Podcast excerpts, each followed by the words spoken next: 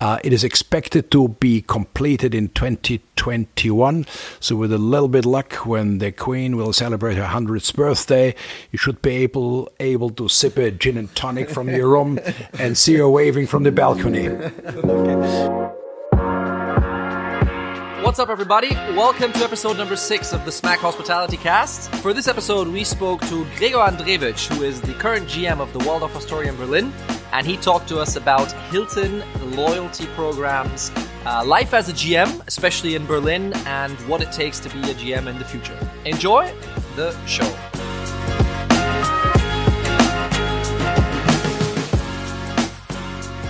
Okay, um, Gregor, it's it's great to have you on the show. Thank you, thank you for joining us. Thank you for being here. I'm going to start with the with the very obvious and the very easy question. Um, would you, for those of us that don't know about your Vita, would you quickly run us through the last stations of your uh, uh, of your GM career um, and and how you got to the to the Waldorf Astoria here in Berlin? Okay, it's a great pleasure. Thank you for having me on this show. Uh, I've been working for Hilton all my working life. This is close to 40 years. And um, Hilton is now uh, 18 different brands. And prior to Berlin, um, I worked in the Conrad Hotel in Tokyo, prior to that at the Drake in Chicago, and before that in London. The reason I came to Berlin, it happened in Shanghai during an award ceremony when I received uh, the Best Hotel of the Group Award in 1913. And the president from Europe, uh, Mr. Simon Vincent, asked me over asked me over the dinner table, "Do you speak German?" and this was my kiss of death. And a day later, I was told there's a fantastic opportunity here in Berlin, and I decided to come here. And very, happy, to, very happy to have come here uh, nearly six years ago on October 3rd, 2013. You said you said the award ceremony was in 1913. I hope you mean 2013. 1913. Okay, okay, 19, okay. Sorry, 1913. Okay, yeah, but yeah. I, am sure you mean 2013, no? 2013. 2013. Yes, absolutely right. We got yeah, the, we got the numbers. okay, um, um, Gregor, if you, if you look at the, the stations that you've been in, and uh, you know, it's not hard to tell that, you, that you're a, a, veteran of the of the Hilton GM uh, positions, multiple brands, like you just said. Give me a, a, brief comparison to Berlin, which you've been here for a couple of years now. You you've you've you know, I'm sure you've come around the the vibe of the city, what makes the five star uh, industry, which I believe is probably not the easiest one in Berlin, and what makes it tick. Compare that for me to some of your stations before in, like you said, in, in Asia and in the in the US? Uh, generally speaking, uh, business in London, in the US, and in Asia is more predictable. Okay. You have historical data, you can plan your business ahead, you can forecast accurately, and this is something what is extremely difficult for all five star mm. hotels in Berlin because you have ups and downs, and nobody really knows where the downs come from. You have a couple of uh, seasons a year where you have fairs, you have exhibitions, you have conventions, you have meetings, and you have other, other times of the year where it really gets very, very quiet, yeah. more quieter than in other comparable world cities, and that makes it very, very difficult. In addition to that. uh, Berlin enjoyed the famous slogan "We are poor and sexy," and this was this was uh, said by the former uh, mayor of town, and this may be very cool, but really hasn't helped the hotel the industry yeah. because everybody thinks uh, that luxury doesn't need to be expensive, and they hope to find this in Berlin. Mm. In addition to that, I know since yesterday that Berlin has 800 hotels and 150,000 rooms, so it is it is a very very very competitive environment, particularly in the in the five star and five star plus uh, regional segment. Mm my, my, my question specifically is because you're you're in that five star segment and you've you've seen it you know you, you, if you if you go to, to London or, or, or, some some of the major cities in the US there's there's an instant rate which you know you're aware if you're going for a five star property that's probably you're going to pay from there upwards. In Berlin I remember we talked about this when we first met each other many years ago. I remember one of the first things you told me was I, I can't believe what I'm seeing here. I've seen hotel single rooms in a five star hotel that go for 99 euros a night. Like, how is this possible how how how has that experience been for you? And what are can you can you without obviously wanting the trade secrets of the Waldorf Astoria, but can you give me a tip or two, or, or or maybe you know an idea or two of what you and the city have been doing, kind of to try and get somewhere to a respectable rate? Uh, the easy answer would be that every hotel in town raises their rate by 30 euros, uh, but it has to start at the bottom. Uh, it is very difficult to get every people um, sort of organized, similar to the airlines. They do it a much better job. It's actually even illegal to talk about rates amongst each other. Uh, but the tendency is that people uh, break all rules and all logic sometimes in order to attract another piece of business. Mm. And as we are not measured by the average rate, but by the revenue per available rooms, so it's the combination of occupancy and rate, uh, this is actually the real um, marker in our industry. And uh, and that's what we work for. They have the right combination of occupancy at the right rate. But the rates here probably uh, half of London, um, half of Paris, uh, half of New York, and significantly lower than Hamburg, Frankfurt, or Munich. Yeah. When looking at the Berlin market and, and, and the hotel market, it has been growing for years constantly.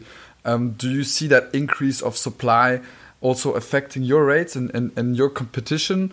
Or and how do you see Berlin as a as a market evolving in the next few years? Not necessarily. We we're growing little and little uh, year on year. I mean, Berlin as a town, as a as a city in the five star segment, grows by one to two percent on RevPAR a year. We have done a little bit better, but we had a lower base to start off with. Um, it is very, very competitive in the three and four star market as well because they have really a huge supply of rooms. Um, the growth in the five star market hasn't been that big, but neither been the demand, I must say, because um, Berlin is just different. It takes different, uh, and and that's that's an issue. You have very few large corporations here that that give you enough business travel, that give you a good corporate base. So you're relying on tourism and transient business, on meetings and conventions. And in that segment, uh, we're competing with the other famous cities in Europe. This is Vienna, London, Paris, Barcelona, uh, just to name a few.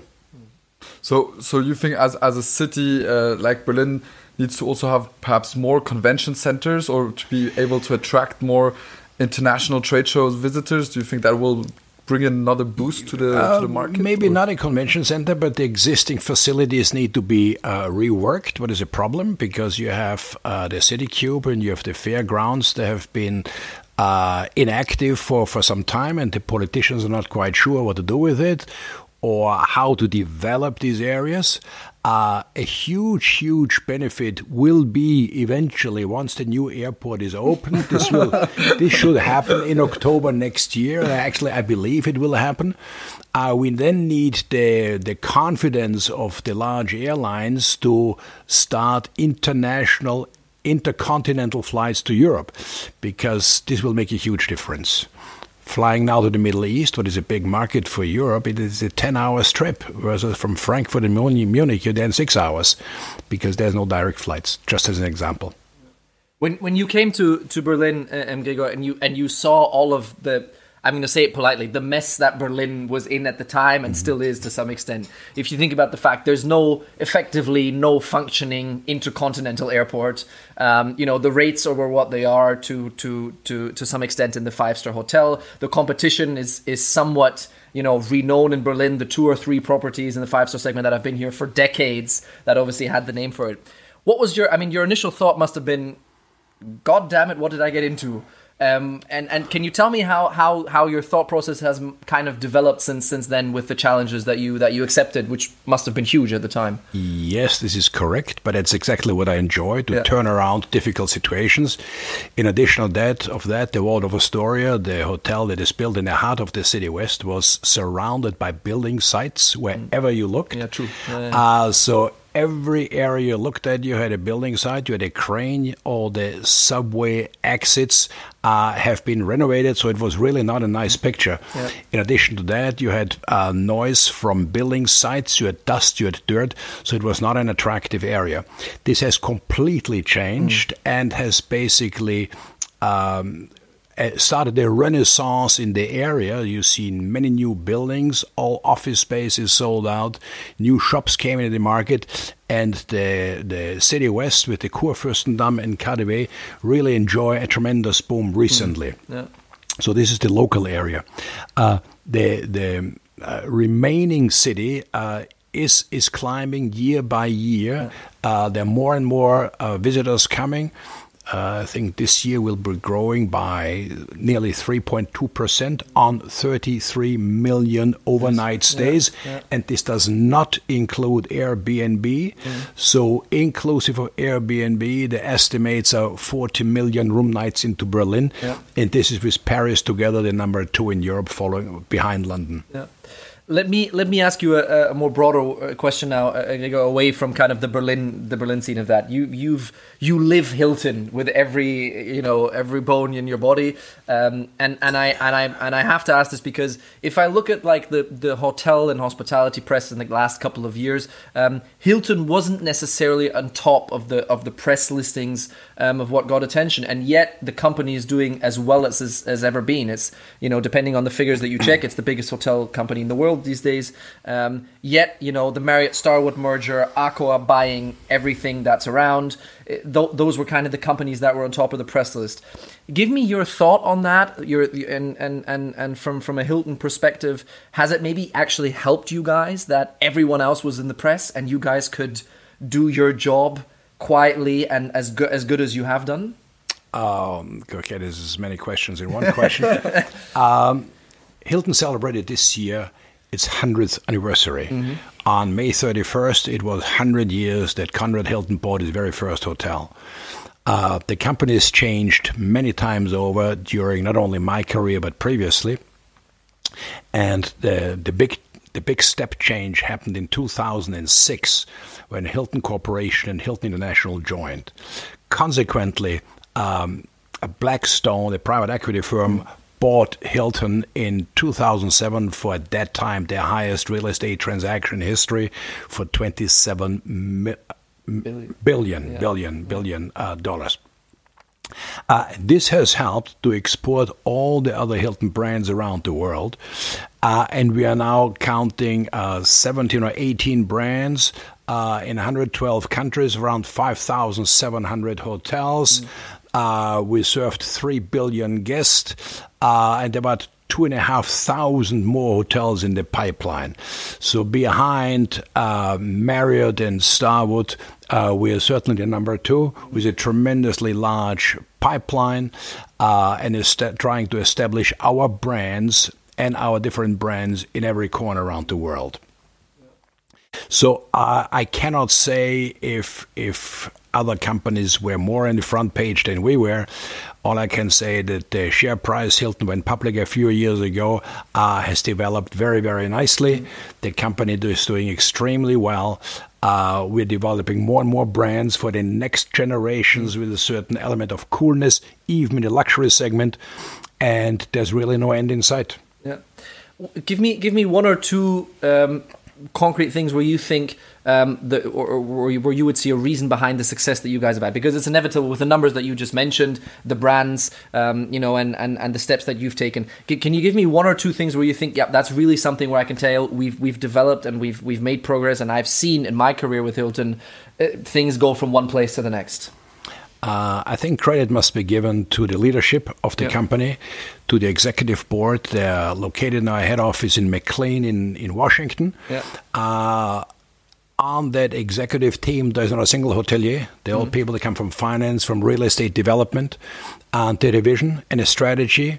Uh, and they really carried it out. And this was developing the, sim, the different, the similar different brands, having global heads of these different brands with a mission to be different and expand those brands.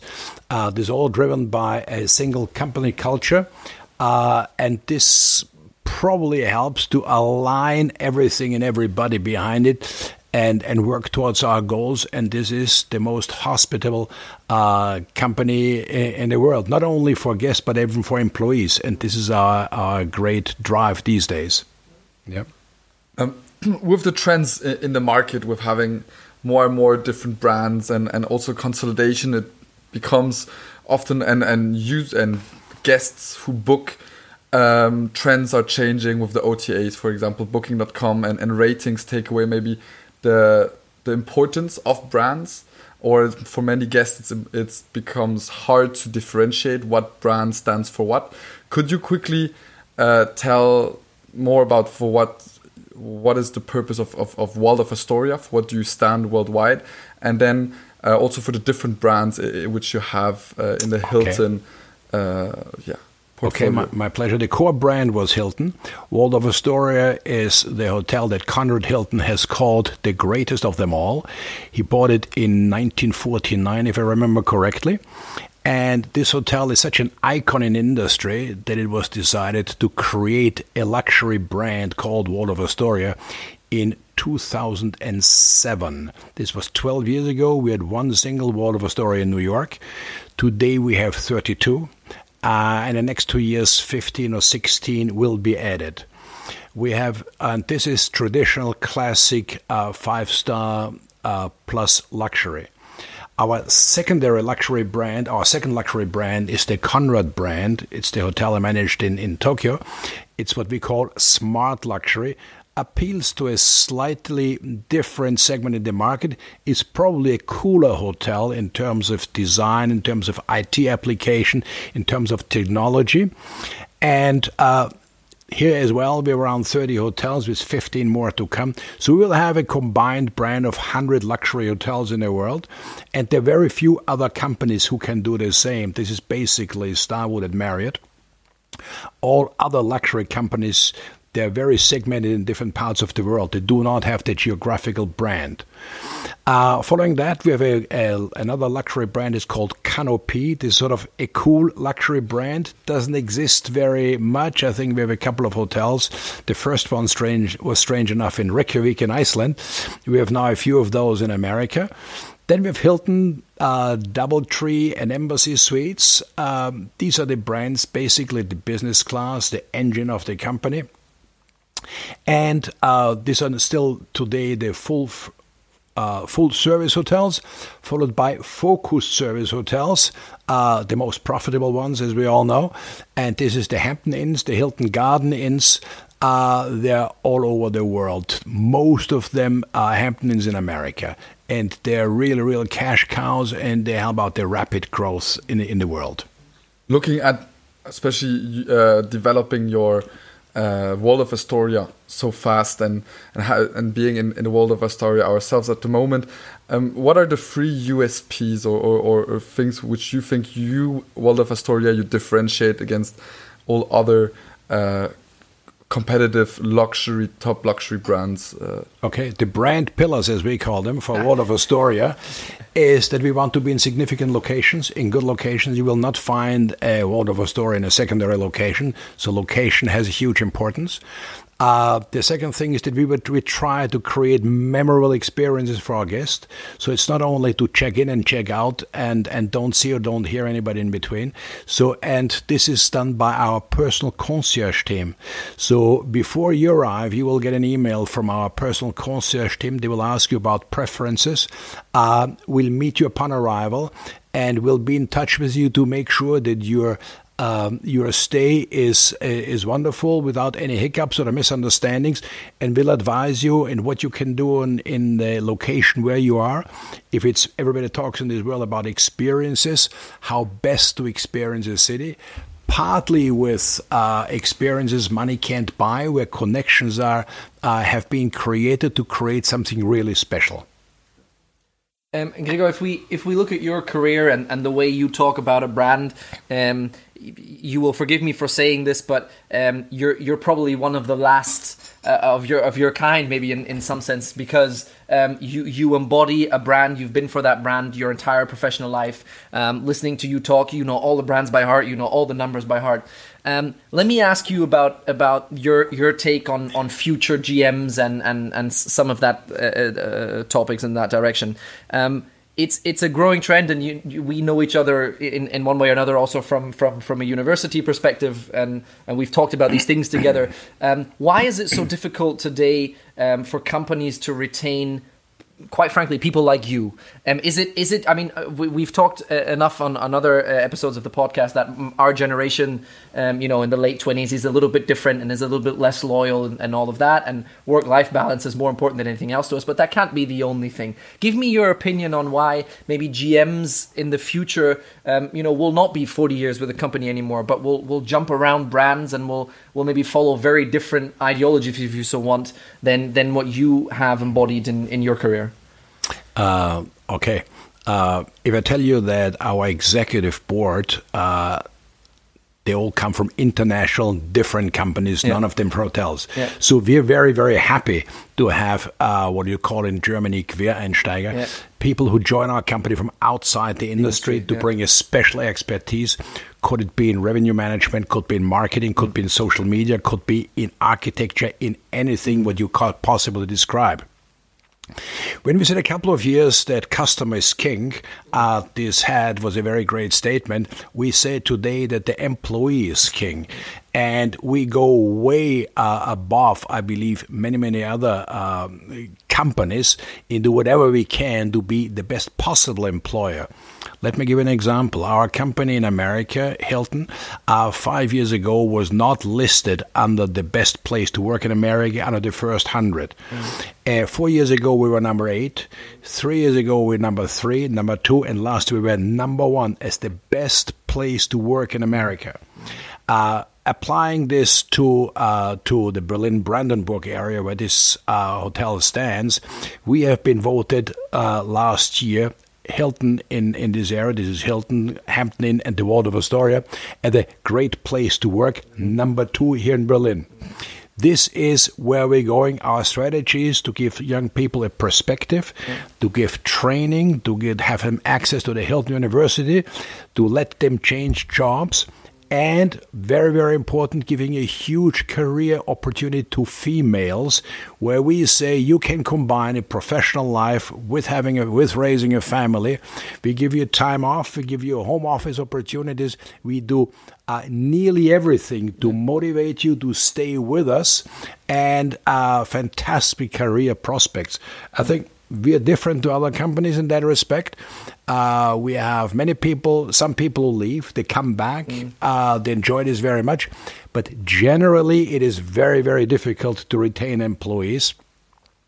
Um, and this is a, a, trend of our times where most industries, regardless if you're in IT, if you're in manufacturing, if you're in a car industry, everybody seems to complain that there are not mm. enough quality, uh, qualified uh, talent is available. Yeah give me give me one or two tips to to to uh, potential uh, graduates of universities or, or people who are who are thinking about going down the, the route of becoming a GM.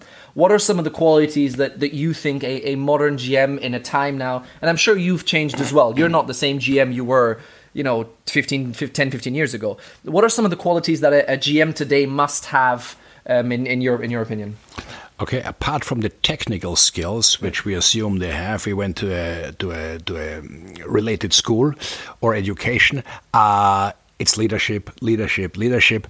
How to communicate with people, how to take the experience of young people, combine it, what you have learned in your life, make the best out of it. The way to communicate, uh, uh, lead less achieve more, give people at an early stage more responsibility and let them develop. Have flexible rules, have a flexible um, uh, working environment always with the aim to provide the best possible service and product for our customers. But I believe uh, this makes quite a big difference today. Of course, you need to be IT savvy. You need to you need to you need to continuously educate yourself in technology, in social media, in how to promote your product, and how to uh, research what the, the customer expects and deliver that uh, and do this in an in an elegant but less formal way that it has to be done. So if you do not understand that, then you will have a problem uh, to be successful. I would think. You just mentioned uh, the developments of, of technology and and also for you to always continuously learn. What are the key things which changed during your, your career as, as GM uh, in maybe the duties for you as a GM or your role? Uh, were there some significant changes? Uh? Well, first of all, we get we have continuous education. I was uh, very recently in IMD in Lausanne, where we uh, did a, a, commercial behavior course, and there was nothing about hotels. There were only uh, case studies from different companies, and we would look uh, how we can apply their knowledge, their findings to our own industry. Uh, I had the opportunity to work in the London, to be in the London Business School. I had the opportunity to be and uh, in Chicago University. So every two three years we are asked to to participate in certain workshops in addition to company meetings where there's always a huge part in education where we look at trends what we need to do to stay up to date uh, but I believe technology, understanding the impact of technology uh, and IT, uh, IT uh, in in in marketing is, is, something where a huge focus needs to be on, because you mentioned earlier on OTAs. If you don't understand, let's call it their game, you will not be in a in a position to compete, and there are competitors. Because quite frankly. Um, OTAs, they look at our product, they're making money on our back. And uh, they investing, they're investing millions and hundreds of millions in technology. We all know that. Uh, but we paying a company-wide millions and millions in commissions, and we prefer to have this money for ourselves and, and give it back to the customer. So you in your daily task nowadays much more controlling your rates, making sure that that uh, all the different channels are, are accurate. Do you still have time to also personally greet your guests and, and be as much in the house as I think back in the days it was much bigger role of being a host as a general manager and much more now a finance driven role? Okay, it, it to some extent depends very much on the personality everybody has. their rates, as a matter of fact, I don't control them at all. They're done in our revenue center in London, and this is done by a team of specialists. They look at historical data, they look at trends, they look at what's going on in town. They check on a daily basis, they rate the competition's offering, and then we we set our rates according to, to, to various considerations or adjust them. Okay, so this is done, and we have a daily conference call with that team in London who does that with our commercial team. Uh, the role of a general manager seems to be, or is, is still, in my view, very, very important to be uh, having an ambassadorial role. You're the relationship to the outside world, to companies, to embassies, to uh, to organizations. They, they can support your business uh, because still today, with all technology, nothing really can replace relationships. That is why I'm doing a lot of traveling. I represent my hotel at the Virtuoso Travel Mart in Travel Week in Las Vegas. I will be in ILTM in Cannes uh, in two weeks' time. Um, and I, I, look around not only for talented people like I did when I visited uh, Lausanne a couple of years ago, but always in touch with customers, being there, uh, getting feedback. We have next week an, an advisory group of of um, Hilton guests here in different industries to find out what else we can do to to uh, be better hosts, to serve better their needs. So the the questioning uh, is an ongoing thing of what we are doing. Um, I remember last time we, we saw each other. You you very fondly talked about some of the some of the things that are coming up for Hilton down the road. You've you've mentioned that there's some great hotels opening. I can't help but ask about the London property um, because simply because it's going to be a spectacular one. Um, and and you know there's there's there's been some press about it. And for those listeners to the to the podcast that have no idea what I'm talking about, would you give me a quick introduction as to what to expect from the London property? Yes, the, there's a building called Admiralty Arch in London. Uh, this is opposite of Buckingham Palace. It is the connection between Buckingham Palace and the Admiralty Arch. This was the building where at one stage Winston Churchill had his office. It was a government building for many, many years, and it was bought by a Spanish investor. And Hilton has uh, obtained the contract to um, to brand the, the hotel they're building as a Waldorf Astoria. It is truly a magnificent building. Uh, we'll have 99 rooms. We'll have a private club. We'll have restaurants uh, in a in a location that is second to none. On the other side of this Admiralty Arch is Trafalgar Square with the theatre district that starts around the corner. Uh, it is expected to be completed in 2020 2021. So, with a little bit luck, when the Queen will celebrate her 100th birthday, you should be able able to sip a gin and tonic from your room and see her waving from the balcony. okay. Can you give me Can you give me one or one or two other highlights, um, uh, that that are, that we can expect from Hilton in the in the next couple of years? More specifically, maybe from from your brand, from the from the Waldorf Astoria. Um, uh, you know, what what are some of the things that you have on the horizon uh, that that are that are coming up, and, and maybe one or two one or two factors you want to focus on? Uh, we, we will further improve and increase our our presence in the resort market. Mm. We opened a magnificent Waldorf Astoria in the Maldives very recently, yeah. and I invite you to look it up online. It is a very very unique uh, location where everything is bigger and better than what we have seen before. It is, I think, one of the leading luxury or top luxury hotels in the Maldives. Uh, we are making continuous progress in in China with fantastic hotels in all different brands. We're expanding hugely um, in, in, Africa, and of course, the hotels we're building there have to meet the local uh, needs, the local mm. markets. We're very careful which brand goes in what location, and uh, we just have completed uh, a huge effort where we have 100 million Hilton Honors members. That's mm. the that's the loyalty program Hilton started many many years ago. Uh, that means we have 100 million guests who are subscribed to Hilton. They get informed about product offerings we have, about new openings, about special deals they, they come around, and, and that is huge. Tell me, tell me about that because I, I, mean we can't we can't talk to someone from Hilton on the podcast and not talk about Hilton honors. That would be uh, that would be you know not not not a good thing to do. How what's what's the what's the success story behind it? Because it's it's a it's a program that whenever you know whatever panel, whatever event, whatever you go to, and and if membership programs are a topic, um, you know it's it's Hilton honors is usually right up there in the mix and in the discussion. Give me give me an idea of, of why, in, in your opinion, and, and uh, no doubt you've you've looked at all the new uh, or all the other ones, you know Starwood Preferred Guest was great, no doubt at the time. It's it's Bonvoy now with with Marriott. But why is Hilton Honors such a such a standout membership program? I think it was from the when it was relaunched in 1997. Um, already 10 years before both Hilton companies merged, the presidents of both companies have agreed to create one great program for our for our guests, for our travelers, and the intention was always to create the best in the industry. And it won many, many awards. Uh, and I think till very recently it was probably the very best. I wouldn't say there's another program better now. I cannot judge that, but probably other companies have caught up. Uh, you get different levels of, of loyalty with different benefits you were always able to exchange points with mm. a partner, with a friend. You can double dip. That means you can uh, get points in there with the airline, preferred airline, or in hotels. This was a, a novelty in the market. And of course, we were a company that encouraged you to use your points in our own hotels, in our own resorts.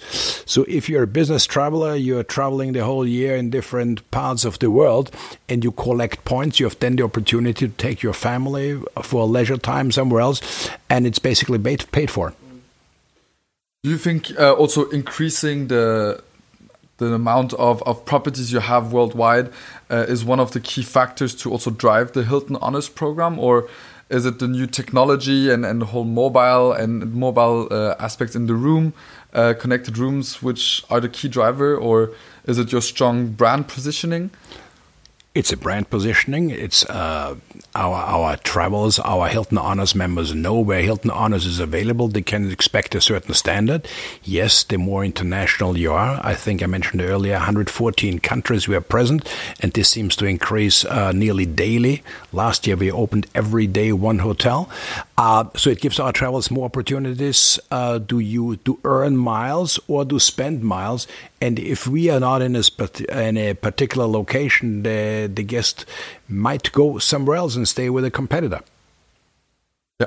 Um, going back to, to your to your own career and, and, and your 40 years at, at Hilton, have you always been in the hotel uh, industry? Was it always a dream for you to lead one of the the flagship properties of a big brand, or was that something which which evolved over time? What were your let's say initial goals and, and, and vision when starting your career? Uh, I started in accounting department in Brussels. Uh, then two years later, uh, had the luck to have a conversation with my general manager, uh, who thought that uh, I look more to be successful in management than in accounting, uh, and and I thought it was a very grateful tip. I did. does the hotel still exist, Gregor? yeah, Or- yeah, does- yeah. okay. it was it was a corporate food and beverage management training, uh, and then made my career through uh, different positions with growing responsibilities in food and beverage, um, and. Uh, was very, very lucky to be at the right time at the right place. Uh, even when I considered sometimes to leave the company to go somewhere else, that an offer within my own company came up when, when I thought, okay, I'll do this one, and in two years I see what else comes up. Um, you, you really don't know where you end up. The only thing what you know is if you leave a place, it's very unlikely that you will return to the same place. I couldn't think 10 years ago that it will ever be in Berlin. Uh, it worked out always very, very nice for me. And I was lucky enough to be to live in one of the most exciting places in the world, and uh, would do ex- would do exactly the same again. So the spontaneity and and living in It because is- being a GM, you need to. It is a never is a never ending hunger and curiosity that drives you. Uh, you need probably a competitive streak uh, that you you want to be number one. Uh, you need to have the pride and the will to identify with your product. That's why I wouldn't probably enjoy very much to work in a in a let's say focus service hotel um, and and and something you can be proud of something you can build up something that you can call your own and that's what i've always enjoyed You mentioned before that you love the challenge coming to Berlin. Exactly, this part of Berlin was was definitely not the place to go. the The Waldorf Astoria was quite new. You've been now here for several years. What are your goals with with Berlin, or do you want to stay here longer, or, or do you want to still reach certain uh, goals here with this with this property, or? Um, I have no intentions to move. This answers one question because Berlin really combines ingredients from many, many other capitals in the world. It's a fantastic place to live. Um, my goal is with my team not necessarily to be the best hotel because it becomes very subjective, but be most people's favorite hotel. Uh, and if we achieve that, then can we, we can be, we can be very proud. Uh, when I arrived here six years ago and I introduced myself to my immediate competitors, uh, the the conversation usually ended, "Well, welcome to Berlin and good luck with the location." I, I, I think now all these people they will think, "Oh, uh, something went wrong," because our guests think that we have a fantastic location in the south, in the heart of the city west, and it really is recognized by all our guests, and they're very very happy here. So if we become everybody's favorite hotel, then I'm very happy with that. Um, I, I can't. And we, the, when we talked about the episode with you, we all agreed that this was the one thing we had to ask a guy who's been in the industry for forty years.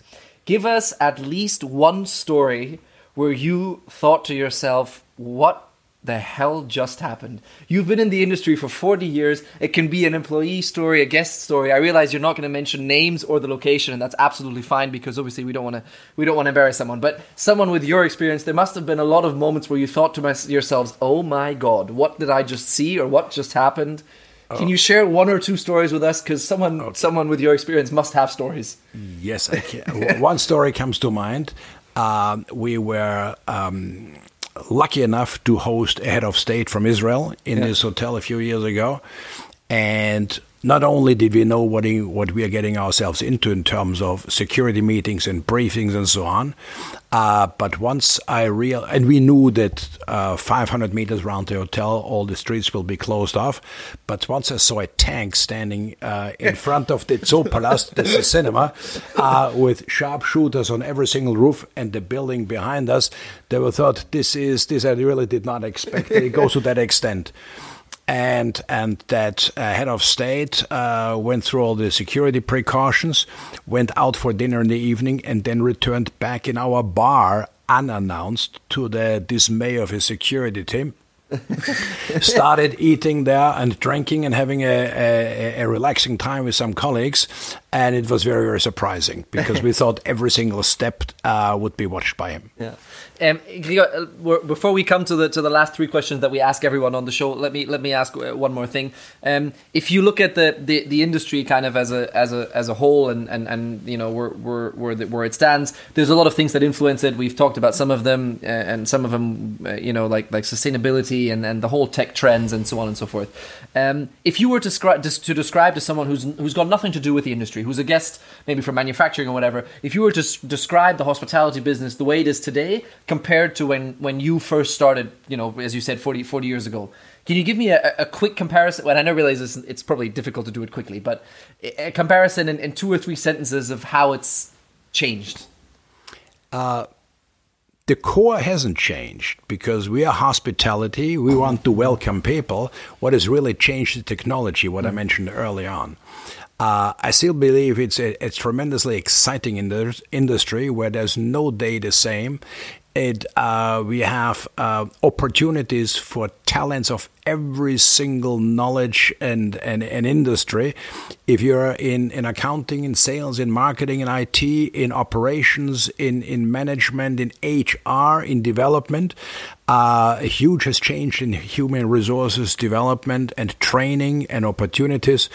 So all in all, I find it still a, a tremendously exciting um, industry where you can have very, very early uh, a good level of responsibility and, and, and make a decent living.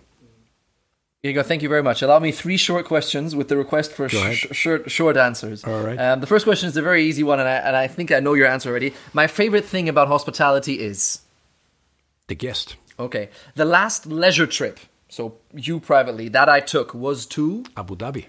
And my favorite part about that trip was the incredible mosque we saw there in mm-hmm. Abu Dhabi that was built a couple of years by Italians. Okay. I mean, it's something you have to see to believe it. Okay. Yeah. And the last question is the next big trend in hospitality will be, in my in your opinion. It has to be technology and innovation. It's difficult to see uh, and difficult to forget. They're still human humans are living in our hotels, but technology will continue uh, with artificial intelligence to make uh, the stays even more customs made than they are till today. Gregor, thank you very much. It's been thank great. You thank you. Great.